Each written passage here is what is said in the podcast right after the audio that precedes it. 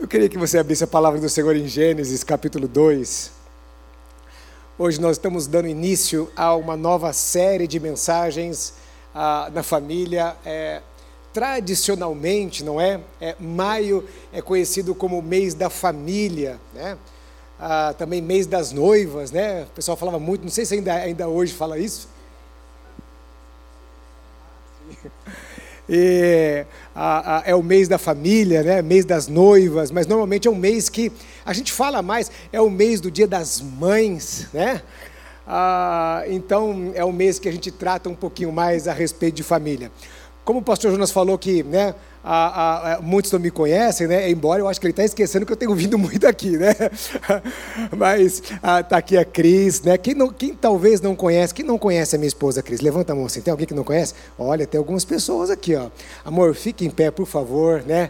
Isso, olha que coisa mais linda do mundo que Deus me deu, né? E o Gabriel está aqui, estava por aqui, né? E, e os meninos estão lá embaixo no Kids. É, o Gabriel está lá, lá no fundo lá, né? com aquele cabelo samurai lá. Né? Uh, Gênesis capítulo 2, versículo 24. Este é o versículo a base da nossa série do mês de maio. E a, a nossa série do mês de maio, a, que nós vamos falar sobre família, não é? Família à luz da Bíblia, ela tem a, a, a, uma, a ligação, ela é, é, é, é oriunda do tema deste ano em que nós estamos falando, não é? A respeito, assim cremos, assim vivemos, baseados em Mateus 7, que diz que aquele que ouve as minhas palavras e as pratica é semelhante a um homem prudente que edificou a sua casa sobre a rocha.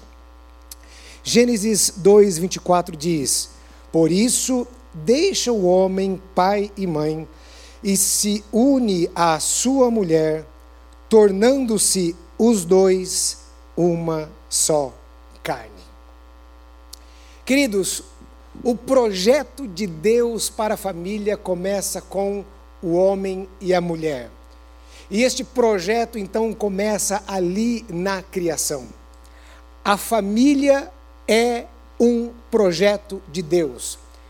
A família, ela não é apenas uma, um, um acaso da humanidade, mas a família é um projeto de Deus.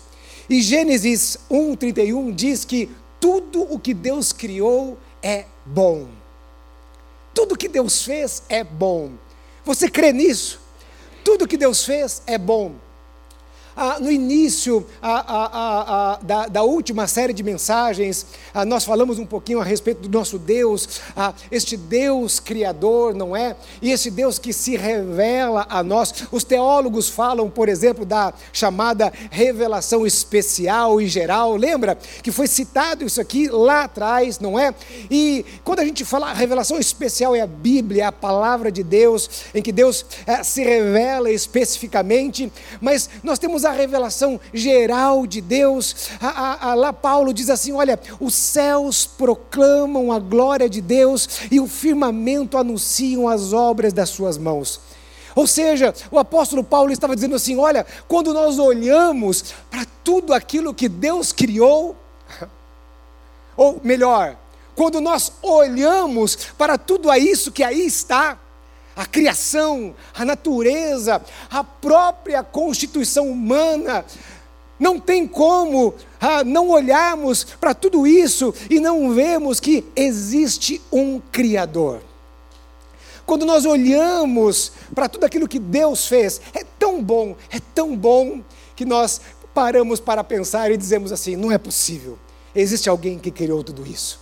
Isso não é um fruto do acaso. É tão perfeito, é tão maravilhoso, é tão bom que existe um Criador. Porque tudo aquilo que Deus fez é bom, muito bom. E a família é uma criação de Deus. E não apenas uma criação de Deus, mas um projeto de Deus para esta terra. E quando o pastor Jonas coloca algo desse jeito, realmente traz um temor nos nossos corações, é, um medo de tudo isso que está acontecendo, não é? Em relação às nossas famílias nos dias de hoje, mas ah, na realidade o diabo ataca a família desde lá da criação. Desde lá do Éden, o diabo vem atacando as famílias. E por que o diabo ataca a família? Porque o diabo ataca você. Porque o diabo, ele não tem como atacar a Deus diretamente. O diabo não tem poder para atingir a Deus. Então, o diabo ele ataca tudo aquilo que Deus criou. Tudo aquilo que Deus criou ah, é, é, é, alvo de Satanás.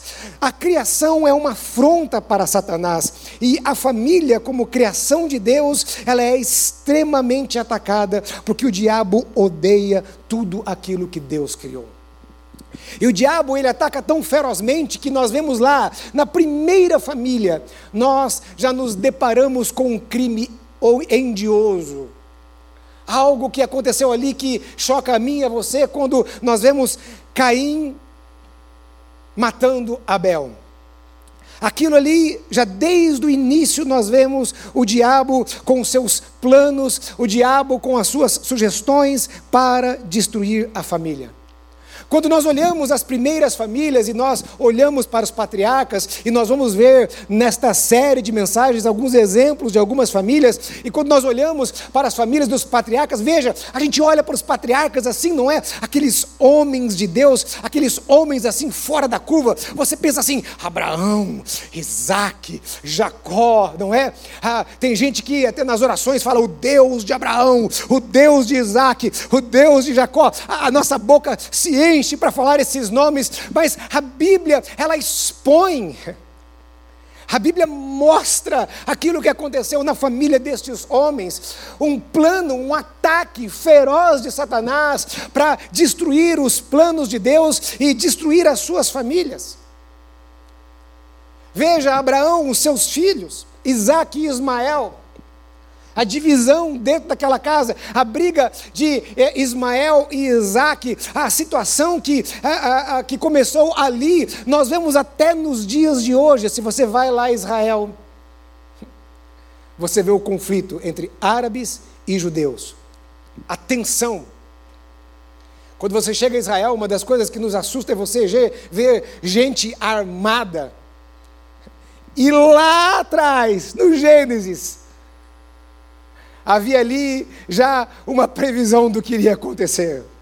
Olha, Ismael e Isaac, vocês serão inimigos. É difícil não crer na Bíblia, né? Quando você vê um negócio desse, né? Como é que pode? Há milênios atrás, como que você não vai crer nisso que aqui está? Quando nós olhamos para Isaac, nós vemos Esaú e Jacó, a palavra do Senhor diz que no ventre da mãe eles já se empurravam ali. Jacó, quando nasceu, saiu ali agarrado no calcanhar de Isaac. E depois nós vemos Jacó. José, filho de Jacó, quase é morto pelos seus irmãos. Então nós vemos um ataque feroz às famílias. Eu quero dizer algo que hoje, aqui nesta manhã, nós estamos num momento de batalha espiritual. Eu quero que você saiba, hoje vai ser quase um culto da Bel aqui nessa manhã. Ainda bem que a Bel está aqui. Ainda bem que a Bel está aqui. Agora vamos ver alguns problemas, algumas coisas que aconteceram em algumas dessas famílias e pegando especificamente os nossos patriarcas. O que aconteceu? Quais foram algumas falhas? Algumas falhas que é, é, é, aqueles homens cometeram, alguns problemas que vieram contra essas famílias e que ah, ah, desestabilizaram essas famílias, quase que comprometendo as promessas de Deus para a vida destes homens e mulheres. E eu estava meditando e pensando em algumas coisas, olhando para essas três famílias. A primeira coisa que me veio à mente, a primeira coisa que me saltou aos olhos, é que eu percebi nestes lares uma certa inércia. Havia uma certa inércia diante dos problemas que estavam surgindo ali naquelas famílias. E saiba, queridos, diante dos ataques do inferno, diante dos problemas que surgem nas nossas casas, os problemas precisam ser tratados. Um dos grandes problemas das famílias é quando os problemas não são tratados. Às vezes, os problemas surgem e as pessoas, elas não tratam esses problemas. E esses problemas, eles vão crescendo, crescendo, crescendo, cada vez mais e mais e trazendo a ruína para estes lares.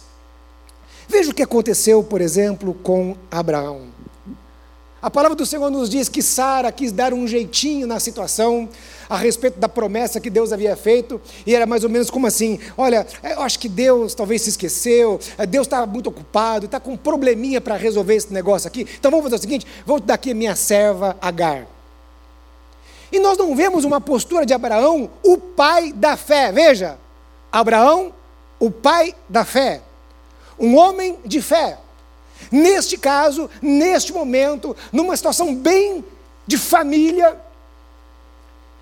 às vezes você pode ser um leão lá fora, mas dentro de casa você não sabe administrar. Às vezes você é um, é um, leão no mercado de trabalho, mas dentro de casa você não assume a liderança. E Abraão, o pai da fé, um líder, ele vira, olha para aquela situação e fala assim: ah, tá bom, então, é, ok.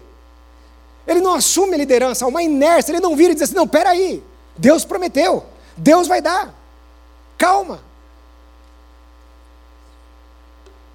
Vamos aguardar no Senhor. Depois, mais para frente, nós vemos que Agar, ela engravida. E ela olha com Sara, ela olha para Sara com desprezo. E a resposta de Abraão àquela situação foi a seguinte: sua serva está nas suas mãos, faça o que lhe achar melhor. A chamada transferência de culpa, não é? Lá desde o Éden já estava aqui, mais uma vez permeando, mais uma vez tomando conta da família. Veja, a palavra do Senhor diz que quando José, eu amo pregar sobre José e dá vontade de pregar sobre José aqui de novo, mas não vai dar tempo de tudo. Mas já que o pastor Jonas falou que a gente pode ficar aqui o dia inteiro, beleza. A palavra do Senhor nos diz que havia um conflito entre os irmãos de José, e diante desse conflito, José, aquele, aquele jovenzinho tão bonitinho, parece que ele colocava mais linha na fogueira. Olha, eu tive um sonho. Neste sonho, nesse humilde sonho, os feixes de vocês se inclinavam perante o meu. A palavra de Deus nos diz, em Gênesis 37, 11, que Jacó olhava para tudo aquilo e guardava no seu coração. Ou seja, nós não vemos aqui nas Escrituras uma atitude de Jacó, chamando, quem sabe, a José, diz assim: José, olha, peraí, ok, se Deus tem promessas para a sua vida, se Deus tem algo para fazer para você, mas calma, deixa eu te ensinar aqui, deixa eu ser pai para você. E aquela situação quase ceifou a vida de José. Muitos casais vão deixando determinados problemas corroerem o seu relacionamento. E veja, quem é casado aqui, levanta a mão. Quem é casado, levanta a mão. Tudo começa na vida do casal dentro de casa. As coisas começam aí, a origem de tudo. Hoje estão dizendo muito, por exemplo, que a pandemia levou muitos casais ao divórcio. E eu acredito que a culpa não seja bem da pandemia. Na realidade, os casais já tinham ali problemas que talvez não foram tratados, e eles foram então crescendo e expostos a uma situação, então chegaram ao divórcio. A pandemia apenas antecipou problemas que já estavam lá. Nós vemos pais inertes em relação aos seus filhos e à educação de seus filhos. Alguns pais têm medo de corrigir, diante, de corrigir os seus filhos e ficam inertes diante das atitudes erradas dos seus filhos. Muitos pais, por exemplo, têm medo, e eu sei, porque eu sou pai, eu vivo isso. Às vezes você vira e fala assim: puxa, mas se eu endurecer, será que o meu filho vai, ele vai ficar revoltado? Será que eu vou criar uma revolta no meu filho? Algo pior ainda. Eu contei esses dias, eu acho que foi em São José, não foi, sei se foi em São José, se foi no Grajaú, ou se foi aqui a última vez que eu vim aqui, eu não sei, mas se foi aqui eu falo de novo, não tem problema. Mas da, da, da Rafaela. Estava lá em casa um dia e a Rafaela estava fazendo uma birra danada. E a Rafaela, ela sabe fazer birra. Ela sabe muito fazer birra. A Rafaela é a caçula, né? Você passa por algumas coisas com, com os filhos mais velhos, o caçula às vezes é mais assim, ah, deixa para lá, sabe aquela coisa? É? Porque já não te assusta tanto, né? Você já viveu com os outros filhos e você acaba sendo um pouco mais benevolente. Mas eu percebi que ela tinha passado os limites. Falar com ela não tinha adiantado, colocá-la de castigo não tinha adiantado, ela estava insistindo naquela situação. E chegou aquele momento de assim: eu tenho que tomar uma atitude. Eu tenho que fazer alguma coisa. Peguei a Rafaela e disse assim: se você não parar, o papai vai pegar o chinelo e eu vou dar umas chineladas em você. O que, que ela fez? Parou? Não.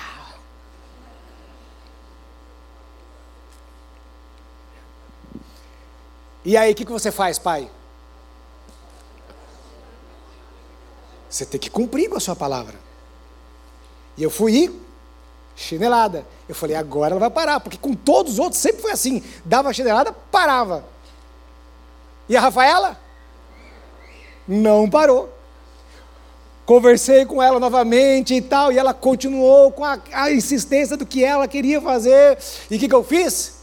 Mais chinelada. Não para machucar. É mais para assustar do que para machucar. E aí o que aconteceu? Ela não parou. E aí, pai, o que você faz? Veja. Veja a seriedade da coisa. A gente está brincando aqui, mas veja a seriedade da coisa. É muito sério. Naquele momento eu falo assim: e agora, Deus?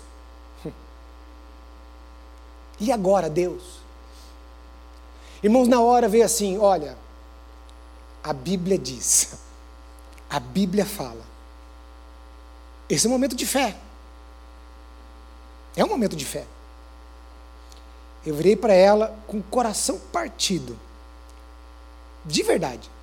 Mas eu disse assim: Rafaela, eu tenho a noite toda nós vamos ficar aqui a noite toda. Mas você precisa entender que você não vai poder fazer isso e você vai ter que parar com isso. E dei mais três chineladas. Quando eu terminei, eu esperei, eu perguntei para ela. Ela virou para mim e falou assim: Papai, me desculpa, eu te amo. E me deu um abraço. Se eu não tivesse confiado na palavra do Senhor. Se eu permanecesse inerte diante daquela situação. Os problemas dentro de casa, eles não vão se resolver sozinhos. Os problemas, eles precisam ser tratados. Sabe, eu tenho uma lesão no ombro aqui, que eu não tratei direito a ela, é, não tratei direito essa lesão anos. Há anos atrás. E esse negócio me persegue até hoje, porque eu não tratei o negócio direito lá atrás.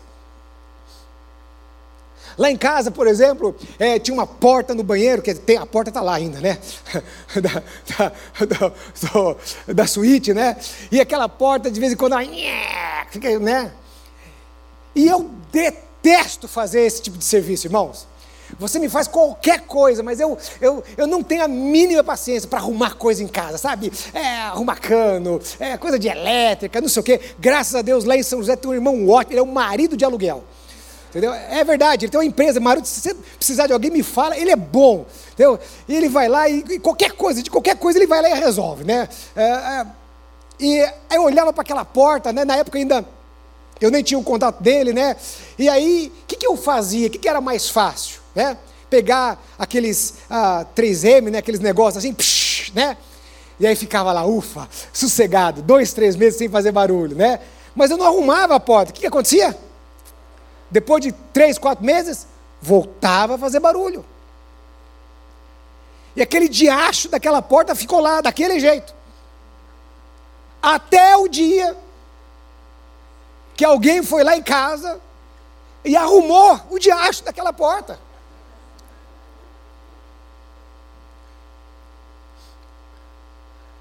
A coisa que o diabo mais se aproveita na vida do cristão é a inércia. Veja o que a Bíblia diz: o espírito milita contra a carne, a, a carne contra o espírito. Quem vence? Aquele que estiver melhor alimentado. Aquele que estiver na inércia, posicione-se dentro de casa. Então, a primeira coisa, a inércia. E depois nós vemos algo na vida desses lares nós vemos que estes lares sofreram com a divisão dentro de casa. Gênesis 21, 10 diz que quando Isaac ele foi desmamado, Abraão viu Ismael rindo de Isaac, e Abraão vai e expulsa Agar e Ismael. E esses ah, dois irmãos brigam, a sua descendência, como eu já disse, eles lutam contra si até os dias de hoje. E a palavra do Senhor nos mostra claramente uma preferência em relação a Isaac. Independente da situação que Ismael foi gerado, a postura de Abraão não poderia ser a de preferência para um dos filhos. E a palavra do Senhor nos mostra que isso aconteceu, que aconteceu a mesma coisa na casa de Isaac. Isaac preferia Isaú e Rebeca preferia a Jacó, diz as Escrituras Sagradas, em Gênesis 25, 28. E esses irmãos, então, eles se voltaram um contra o outro. Eles tinham, quando eles se separaram, já eram adultos, eles tinham suas famílias e seus clãs, e eles quase entraram em guerra a mentira, a discórdia, os problemas dentro de casa fizeram com que esses irmãos se voltassem um contra o outro. A palavra do Senhor nos diz que Jacó preferia a José, porque era fruto da sua velhice. José era o seu filho caçula, era o seu, era o seu filho mais novo, e Jacó ele dava preferência a José. A palavra do Senhor diz em Mateus 20, é, 12, 25 que uma casa dividida contra a si mesmo não subsistirá.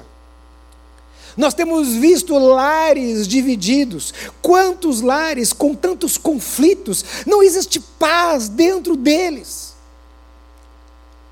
Quando eu era pastor de jovens, infelizmente, não sei se o João enfrenta isso hoje, mas eu vi ah, moças e rapazes ah, querendo antecipar o casamento e às vezes se casando precipitadamente, porque eles não aguentavam mais ficar dentro de casa.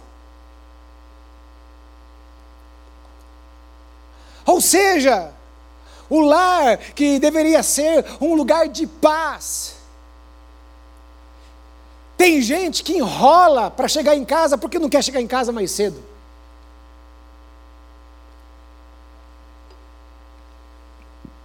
Será que esse é o projeto de Deus para os nossos lares, ah, para as nossas famílias? Veja, é claro que não é fácil manter uma unanimidade de pensamento dentro de casa e os atritos serão comuns. Nós somos diferentes, marido e mulher são diferentes e muitas vezes nós vamos brigar. Muitas vezes nós teremos os nossos conflitos. Não existe essa história daquela família margarina, tudo perfeita. Mas isso não significa que os membros das famílias não possam ser unidos e viver em paz. Não significa que, embora tenham problemas, não consigam viver em paz. Eu lembro uma vez, o pastor Jonas está aqui, uma vez o pastor Jonas pregando sobre família, e ele falando para os casais, ele disse assim uma frase que é, é simples, ah, e às vezes a gente não pensa, ele disse assim: decida não brigar. Não, ele não falou decida, escolha. Escolha não brigar. Aí você olha para isso e fala assim, simples assim? Ah, mas é difícil. Ah, quando o negócio pega.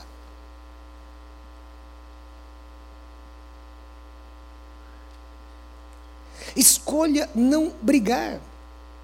Não é muito fácil abrir mão da batalha, aquela disputa de quem tem razão. E os casais, então, eles vão se alimentando das brigas, muito mais das brigas do que, do que o amor. Como que um lar assim vai subsistir?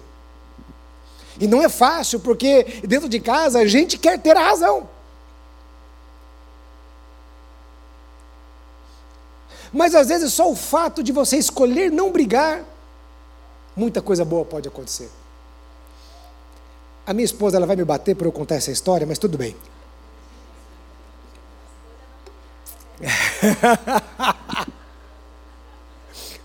eu vou chamar a lei João da Penha, não tem ainda, né?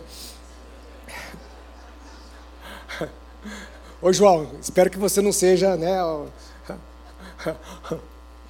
a pessoa que deu origem a uma lei assim, viu? Mas eu lembro foi nítido, eu lembro uma vez, irmãos, que eu estava aqui, eu estava aqui no final de um culto é, de domingo à noite. Na época o Igor estava aqui ainda, né, me ajudava no culto e tal. E aí terminou o culto, né? Aí o Igor virou e falou assim: "Cara, vamos comer alguma coisa?" Né? E aí, né, é claro, como né, uma pessoa obediente, né? A Cris não estava, o que, que eu fiz? mandei uma mensagem para ela, né? E era uma fase difícil, porque Gabriel e Manuela, ah, bem pequenos, irmãos, bem pequenos, e olha, era insano o negócio em casa. É. E aí eu mandei a mensagem para ela e falei assim, amor, olha, a gente está querendo, né, o, o, o, a, o Igor chamou para, né, gente comer alguma coisa rápida aqui, né, a, a, pode ser e tal. Ela, não, tudo bem, pode ir, né, Respondeu assim, dessa forma, sem problema algum, sem. Não, pode ir e tal. Ok. E nós não fomos sair para jantar, sentar, comer, bater. Não, a gente foi aqui no, no ragazzo. Né? Quem vai no ragazzo, passa aqui, é, é, no caminho, é que você come rápido e vai embora. Ok. Irmãos, olha, contado no relógio, da hora que eu saí da igreja, a hora que eu estava na boca do caixa para pagar o ragazzo, tinha dado 50 minutos. E eu estava, na, eu não me esqueço hoje, eu estava na boca do caixa, a Cris me liga. Cadê você? Eu estou aqui com o Igor, estamos terminando de comer. E ela começou, as crianças estão não sei o quê, e não sei o que, não sei o que lá, e a Rafa, e a, Manu, e a Manuela não sei o quê, e o Gabriel não sei o que lá. E ela falou, falou, falou, falou, falou, meu Deus, o bicho está pegando lá em casa. Aí eu peguei, paguei rapidinho, né? E de casa, de, da, do ragazzo até em casa, eu fui me alimentando de um sentimento nada bom. Parece que o diabo vem, sabe? Eu falei assim, mas puxa vida, eu combinei com ela. Ela me autorizou.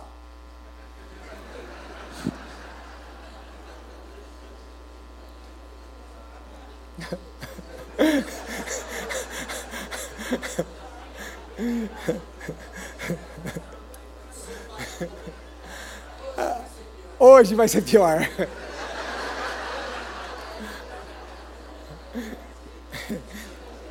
Ela me autorizou. Mas eu vou chegar em casa e eu vou falar um monte. Por que, que ela não disse não, não vá? Irmão, eu cheguei em casa assim, Ó, com metralhadora, fuzil, escopeta, entendeu? Com, com, armado não, está armado até os dentes, entendeu? Mas armado até os dentes. É. E quando eu chego na porta de casa, já estava silencioso. Estranho. É. O apocalipse estava acontecendo aqui nessa casa. Estava tudo silencioso. Hã?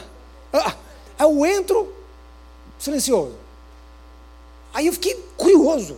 Né?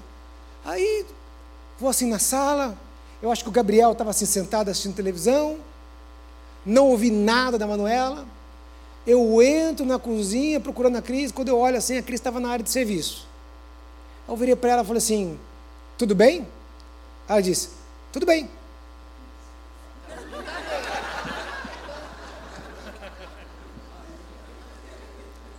Ó, foi para o povo assim: é claro, quase que eu falei, né? É claro que não está tudo bem.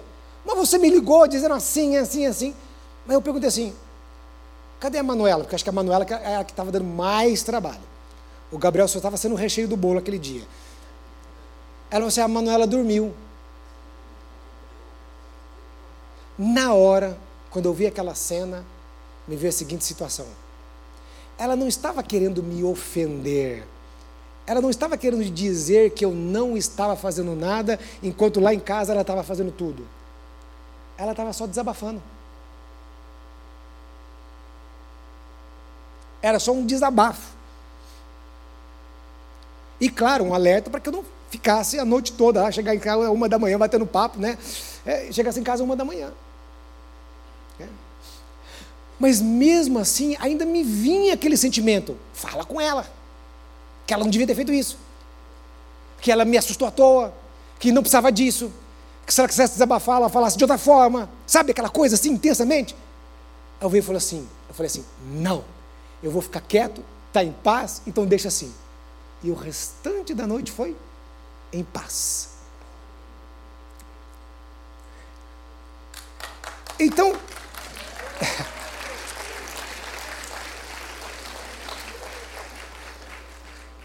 veja, duas linhas retas, que estiverem plenamente retas, até o infinito, elas vão permanecer assim. Se uma delas desviar um pouquinho, quando chegar lá na frente, essas duas linhas, a distância delas será enorme. Se a gente não tratar os problemas, o diabo vai deitar e rolar, e a sua casa será um lugar de ruínas e destruição. A última coisa que eu queria citar em termos de problemas nessas famílias é que ah, estes homens, homens de Deus, desobedeceram a Deus. Abraão, o pai da fé, vemos que um homem de fé e obediência, mas ele desobedeceu a Deus algumas vezes. A primeira coisa, é, eu vi um autor falando sobre isso, é que a, a, a, a Bíblia diz, pra, pra, Deus diz para Abraão: sai da tua terra e, e da tua parentela e vai para um lugar que eu te mostrarei. E Abraão fez o que? Ele saiu da sua terra e ele saiu totalmente da sua parentela. Ele levou a Ló, o sobrinho, meu Deus do céu. Sobrinho dá um trabalho.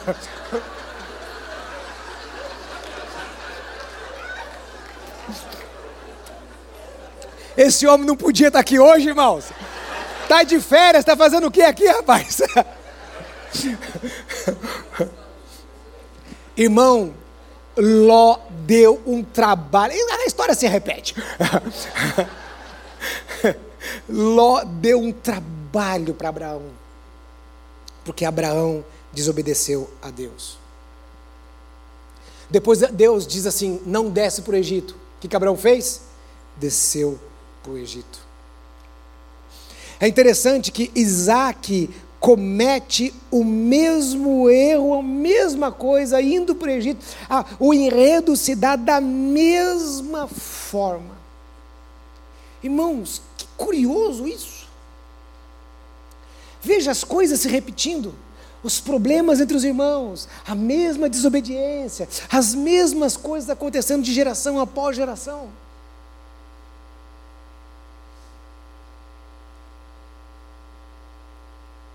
Irmãos, nós precisamos acender um, um, um alerta espiritual, porque existe uma batalha espiritual.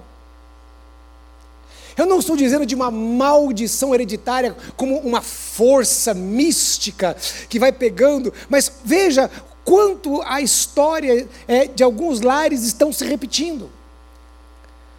A gravidez antes do casamento, o divórcio, A violência dentro de casa se repete de geração após geração. Pastor, se não é uma força, uma maldição hereditária dessa forma, o que é? É um trabalho do inferno, das trevas, para destruir as famílias. E a gente muitas vezes está aqui e não, e não estamos é, é, é percebendo o diabo trabalhando, não estamos é, é, é, lutando com armas espirituais, não estamos olhando para os problemas da família com um olhar espiritual, de que aquilo é um plano do diabo do que aquilo eu entendo de Satanás. Veja, desde os primórdios da humanidade, o diabo lutando contra a família, porque a família é um projeto de Deus.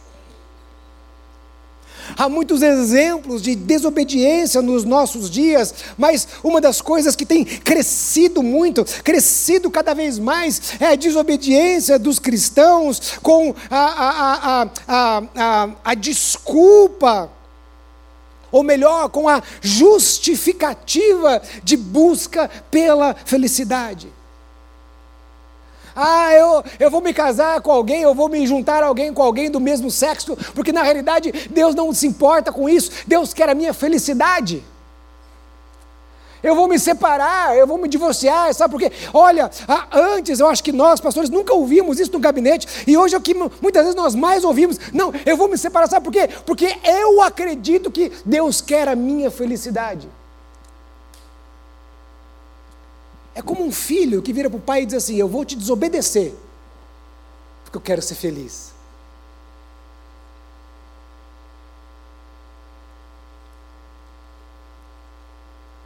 Dizer algo para você. Muitos casais que estão enfrentando problemas e querendo se divorciar procuram os pastores no gabinete. E muitas vezes eles procuram os pastores para que os pastores deem lá aval. E aí ele vai e ele senta, e ele senta com um olhar de espiritualidade e de vítima, ou ele ou ela. E é impressionante porque as coisas vão se dando, sabe? E, é, irmãos, é, é, é, é doentio. Eles vão tentando conversar, tentando fazer as coisas, tentando, é, é, assim, na nossa frente ali, quando está no gabinete, estão dizendo, não, nós estamos aqui sim porque queremos a restauração e tal, mas lá por trás, a mentira, a manipulação, o que acontece lá por trás não é isso.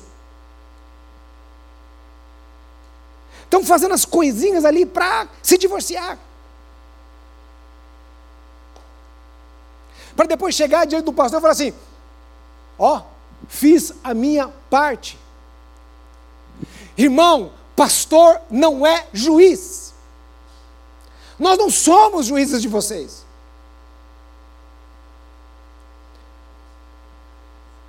E você pode ter toda a justificativa do mundo, mas se lá dentro, olha, se a base. Ontem eu estava pregando, nós estávamos é, compartilhando a palavra aqui com os, os, é, é, os nossos vocacionados, né? Irmãos, se a base estiver corrompida, não adianta. Você pode maquiar as paredes, pintar, você pode fazer o que você quiser, uma hora a coisa vai ruir. A sua vida vai ruir. Você pode se separar com o aval do pastor lá.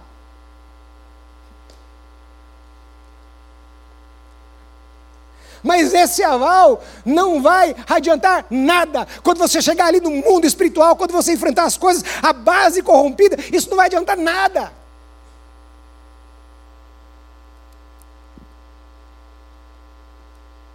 Você pode enganar o pastor, você pode enganar a si mesmo, mas você não pode enganar a Deus.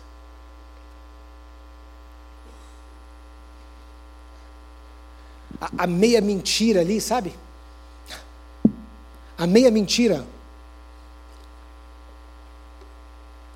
quase levou a morte para dentro daquela casa.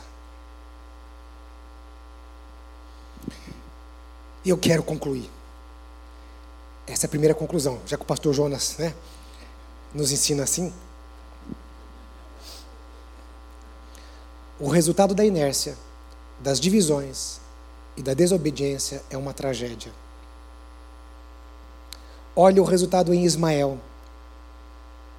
Veja Esaú e Jacó, por pouco não se mataram. Veja José, mais uma vez, por pouco não se mataram. Na história de José é tão interessante que é nítido, é nítido, que embora Deus estava cumprindo com seus propósitos na sua vida, ou seja, ele era governador do Egito, mas ele vivia lá dentro com uma raiz de amargura, ele estava ferido. Ele era governador, estava lá. Mas a palavra do Senhor nos diz que o dia que os seus irmãos chegaram lá, que ele estava todo diferente, ele agora estava mais velho e com as características dos egípcios, falando em egípcio, os seus irmãos não reconheceram, mas ele reconheceu os seus irmãos. E aí, irmãos, ali naquele momento, ele acusa os irmãos de serem espião, ele ah, depois é, segura um dos irmãos, depois coloca um copo de ouro. Sabe aquela coisa que aconteceu? Você lembra da história? Você lê a Bíblia? Você lembra da história? Olha como você percebe que José não soube lidar com aquela situação. Por quê? Ele não sabia o que fazer. Ele não sabia lidar com aquilo. E por que, que ele não sabia lidar com aquilo? Por causa de um coração ferido.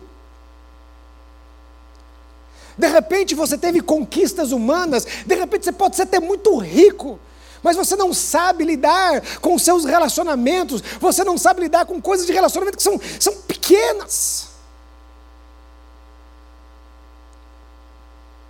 Famílias doentes, desestruturadas, quanta dor, e pior, as famílias doentes, elas vão gerando doença, porque a base da família, a, família é a base de todas as coisas. O que acontece ali na família, hoje você, a sua estrutura, a, a, a, o que você tem, o seu emocional, os seus princípios, os seus valores, o seu caráter, parte disso tem na formação familiar. Quantas pessoas carregam feridas por anos? As feridas de uma separação, as feridas da rejeição, feridas de pais e mães violentos, feridas de palavras de maldição lançadas, feridas de abusos.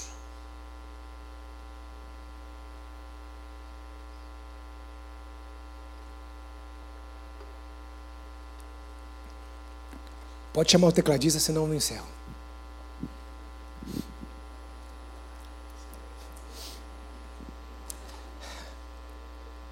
Em São José, o Jordélio, meu colega. Lá em São José, o Jordélio, ele sempre abriu algo que aconteceu na vida dele, os colegas aqui sabem. E ele abre para a igreja toda. O Jordélio passou por um abuso na infância por alguém próximo.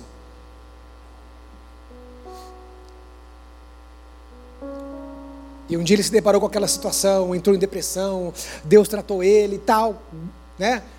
Deus tratou, e o problema foi tratado. E por ele abrir isso de púlpito,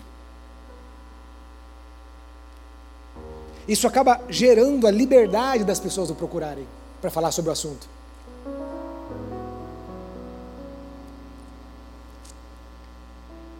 E eu fiquei pasmo com a quantidade de pessoas. Pasmo.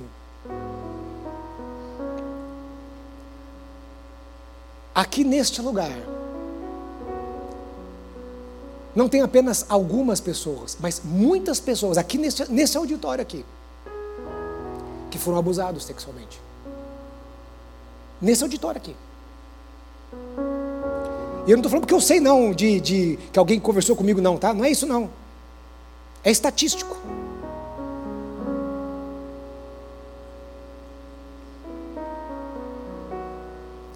Aqui nesse auditório, essas e muitas outras feridas foram geradas dentro dos lares.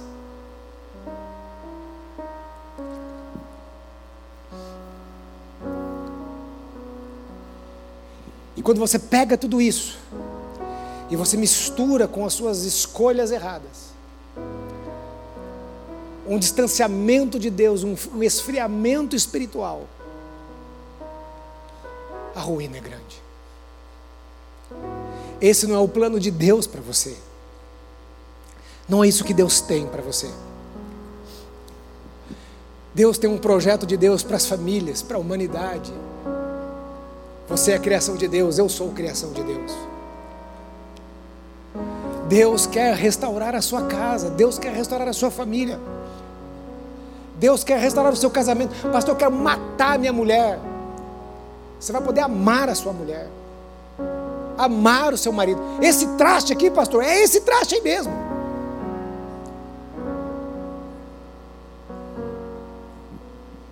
Você vai se separar desse traste, vai se casar com outro, e daqui a cinco anos você vai estar chamando outro de traste também. E aí? Não é melhor consertar a sua vida? Não é melhor consertar as coisas? Mas para isso, você precisa deixar o Espírito Santo de Deus. Abra a porta do seu coração para o Espírito Santo de Deus. Deixe o Espírito Santo de Deus trabalhar. Deixe Deus fazer. Deixe Deus agir sobre a sua vida e sobre o seu coração. Nesta manhã nós estamos aqui no início dessa série de mensagens para dizer um basta a todas essas situações e para dizermos assim: Senhor, em nome de Jesus, nós queremos quebrar toda a obra do inferno sobre a minha casa, toda a obra do inferno sobre a minha vida. E nós estamos aqui hoje para declarar a bênção de Deus sobre a nossa casa, a bênção de Deus sobre os nossos filhos, a bênção de Deus sobre o nosso casamento, a bênção de Deus sobre as nossas famílias. Quem sabe você viveu ou hoje tem vivido tudo isso. Hoje é um dia de nós nos levantarmos e quebrarmos em nome de Jesus. E não apenas como um ato, mas aprendendo tudo aquilo que a palavra de Deus tem nos ensinado, tratando os problemas, não, não sendo inertes, não desobedecendo, tratando tudo aquilo que precisa ser tratado. É o que Deus quer para as nossas vidas. Eu queria que você ficasse em pé. Nós cantamos uma canção. Essa é uma canção, é uma, é uma profecia. É, é uma, uma profecia, não. É uma declaração para os nossos lares e para as nossas casas. E é isso que nós vamos fazer agora. Nós vamos declarar a bênção de Deus para as nossas famílias que têm sido atacadas. E enquanto nós cantarmos, você vai orar, você vai colocar a sua vida diante do Senhor, o seu coração diante do Senhor, o seu lar, os problemas, as coisas que você tem enfrentado, as feridas. Em nome de Jesus, abençoe o seu lar nesta hora, em nome de Jesus.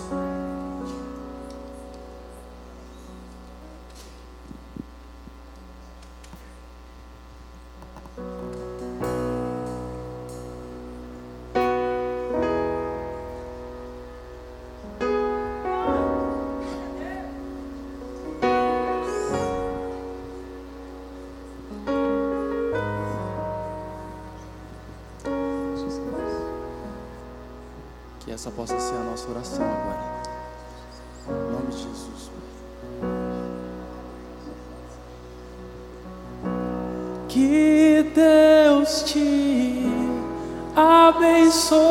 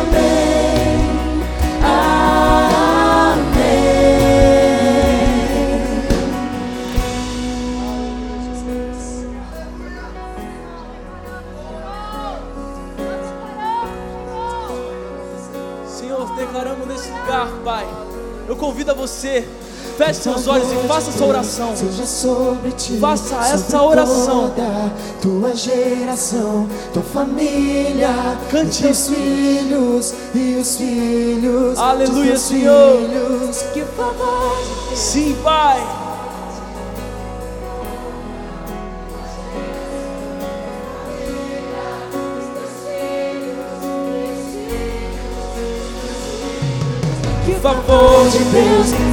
Sobre ti, sobre toda tua geração, tua família, os teus filhos e os filhos, os teus filhos. O favor de Deus seja sobre ti, sobre toda tua geração,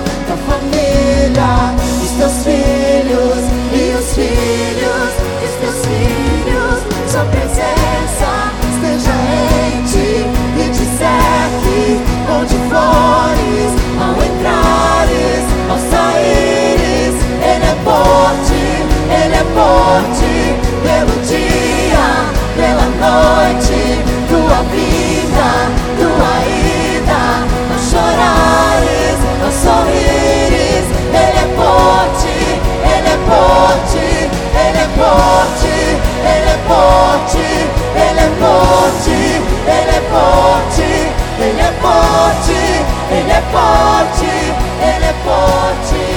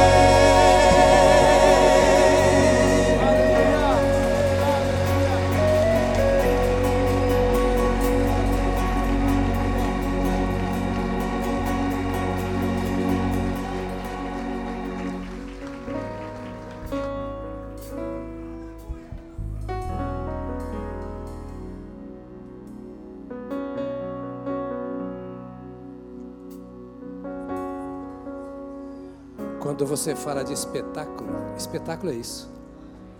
Deus está aqui. A palavra de Deus viva está aqui. A gente vai para casa refrigerado, iluminado o nosso coração pela palavra da verdade. Nós sabemos se tem que, conversa, que consertar, já tem uma direção. Se tem que celebrar, já tem aí o entusiasmo trazido pela palavra de Deus. Você é uma bênção. Mas eu quero orar para encerrar. Eu sei que já passamos 10 minutos da hora. Mas marcar a hora com Deus é negócio complicado, né? Senhor, eu só quero te ouvir até as 12h30. Eu só quero me consagrar ao Senhor até as 12h30. Depois eu tenho um compromisso com o meu almoço. E abençoa meu almoço ainda, hein? Quem sabe agora, exatamente agora, você precisa fazer uma entrega, a mais preciosa entrega da sua vida. Entregar a sua vida a esse Deus da família, que criou o homem à sua imagem e semelhança e lhe deu uma esposa, para que ambos reflitam na terra, porque no céu não precisa, lá toda a glória de Deus está, mas reflitam a glória de Deus nessa terra.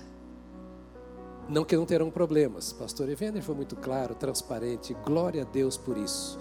Nós enfrentamos problemas com nós mesmos. E por que não com aquele que nos ama e está ao nosso lado?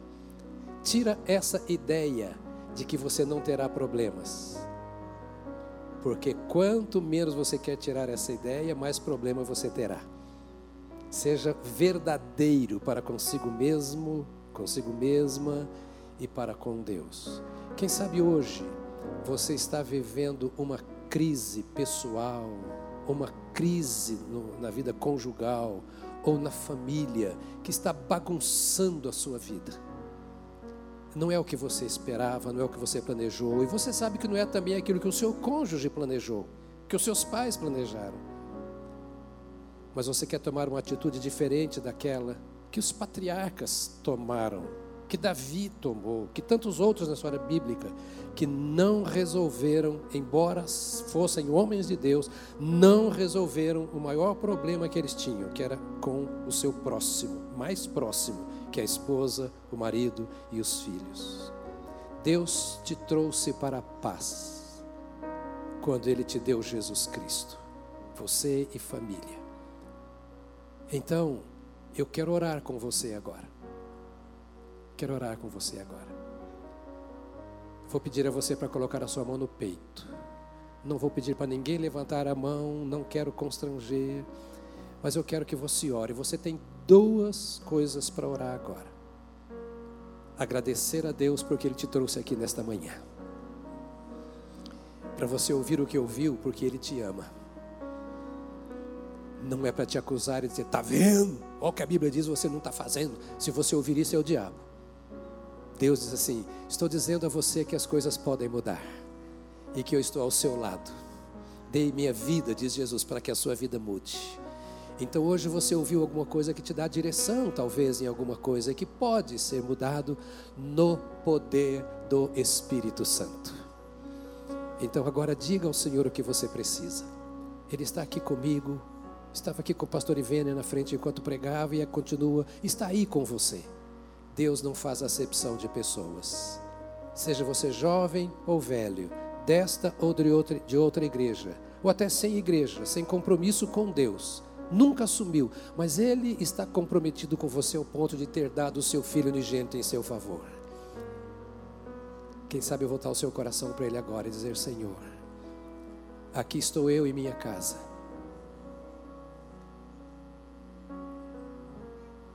Trago no meu coração a minha família.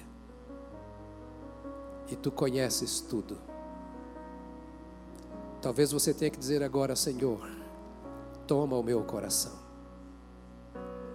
Ouvi a tua palavra e temo a tua palavra. Ó Deus, em nome de Jesus, derrama sobre os teus filhos uma graça que nunca experimentaram um poder que nunca vivenciaram.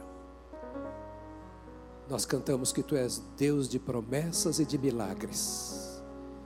Tu prometeste que aqueles que te invocam receberão a resposta do Senhor.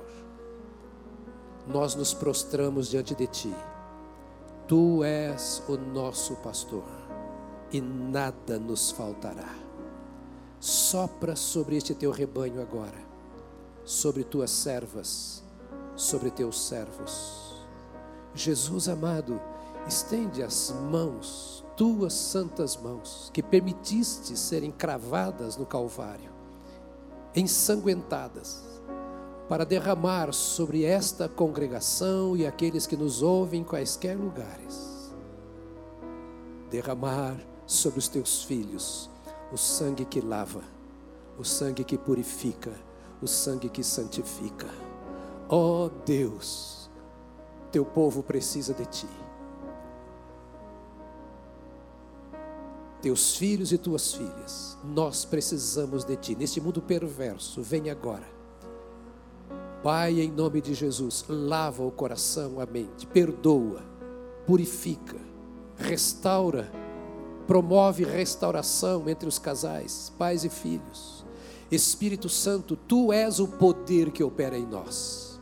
Que esta palavra seja vivificada, que o coração das tuas ovelhas seja quebrantado pela tua palavra, amolecido pela tua palavra, e que tuas mãos santas moldem, limpem, aperfeiçoem, fortaleçam, a vida, o casamento, a paternidade, a maternidade, a filiação, as relações familiares. Neste mês, ó Deus, nós te pedimos um Deus de milagres, a operação do Senhor na vida das famílias desta igreja.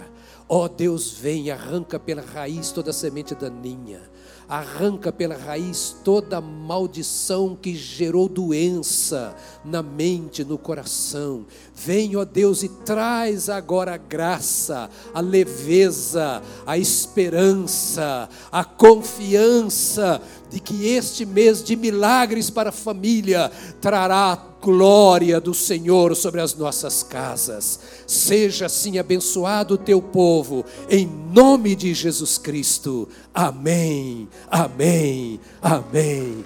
Aleluia, aleluia. Glória a Deus. Se nesta manhã você veio e ainda não entregou a sua vida a Jesus e quer ter uma experiência pessoal com Cristo, os pastores estarão aqui na frente. Se você precisa de alguma coisa em especial, todos estaremos aqui para te receber, orar com você e trazer a palavra que certamente você talvez precise especificamente. Uma semana abençoada. Se quiser voltar, às 5 horas tem mais, às sete e meia também, e tudo com o mesmo tema, com outros pregadores. Deus te abençoe. Em nome de Jesus.